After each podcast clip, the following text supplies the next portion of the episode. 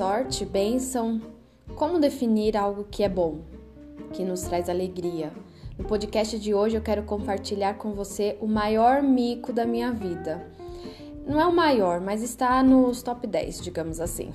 Mas eu tenho que fazer um plano de fundo. Plano não, gente, é pano. Um pano de fundo para poder falar um pouco mais sobre o mico que eu paguei. Bom, vou começar perguntando para você o que é sorte. Para mim, sorte é algo favorável, positivo, bom. Um dia, há muito tempo, eu ouvi um religioso falar que o cristão não tem sorte e nem azar, que o cristão é abençoado ou amaldiçoado. Eu já pensei sobre o assunto, mas eu ainda não concluí se eu concordo ou discordo. Eu acho que sorte é algo que vai além do que construímos, pois é algo que não depende apenas das minhas ações, é uma pitada de algo inexplicável.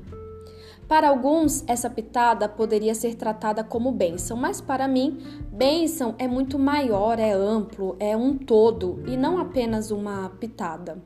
Eu considero-me abençoada. Às vezes sou sortuda ou estou sortuda. Bom, a primeira experiência que eu me lembro de sorte foi no ano de 1994, faz tempo. Quando a escola sorteou uma bandeira de plástico, gente, uma bandeira bem, bem simples mesmo, era uma bandeira do Brasil. Era a época da Copa do Mundo, tetracampeão.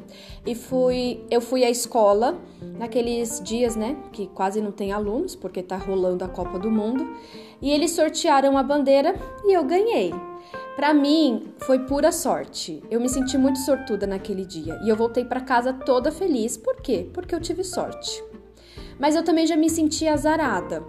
E na lista dos micos, esse faz parte dos top 10. Eu estudava à noite, no terceiro ano do ensino médio, vai pensando na cena. Vai criando as imagens aí na sua cabeça.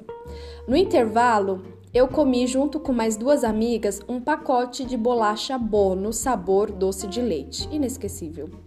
Após o intervalo, me deu uma dor de barriga ferrenha. Só que a direção da escola não permitiu que eu fosse embora, porque uma das minhas amigas tinha ido embora por conta de dor de barriga também. Gente, nunca mais eu comi bono doce de leite, só os outros sabores, mas doce de leite não. A direção da escola pensou que estávamos blefando e armando para sair mais cedo. Para o meu desespero, eu tive que recorrer ao banheiro da unidade escolar, que era pública. Pensa. E como é comum não ter papel higiênico no banheiro, eu sempre estudei em escola pública, isso sempre foi realidade. Eu voltei à sala da direção e pedi o papel higiênico. Acho que eles perceberam que o negócio era sério, que eu não estava brincando.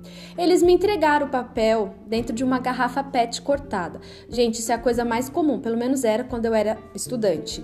Era uma forma sustentável de ter um suporte para o papel. Eu coloquei o suporte, né, embaixo da minha blusa eu fui ao banheiro. Eu não queria sair com papel higiênico, né? Segurando aí uma garrafa PET com papel higiênico dentro. É uma garrafa PET cortada. Quem foi aluno de escola e já precisou pegar, usar papel higiênico, sabe o que, que é isso. No pátio havia uma sala de aula vaga, gente. Pensa. Ou sei lá o que. Eu só lembro que havia alunos no pátio. Depois de usar o banheiro, estilo As Branquelas, ai meu Deus, a referência ao filme. Aquela parte que todo mundo dá risada porque sempre em algum momento a gente já vivenciou aquilo. Então, depois de usar o banheiro estilo As Branquelas, eu saí com suporte de papel embaixo da blusa e com uma elegância que reverberava meu alívio interior. Ufa, eu era uma nova pessoa. Todavia, em questão de segundos, quando eu estava no meio do pátio. O bendito suporte caiu da minha blusa e eu, na ânsia de pegá-lo com rapidez, fiz o papel se soltar do suporte e o papel saiu rolando pelo meio do pátio, como todo bom rolo faz. Ele simplesmente escorre pelas mãos e dispara como se estivesse livre do cativeiro. E eu me senti muito azarada naquele dia.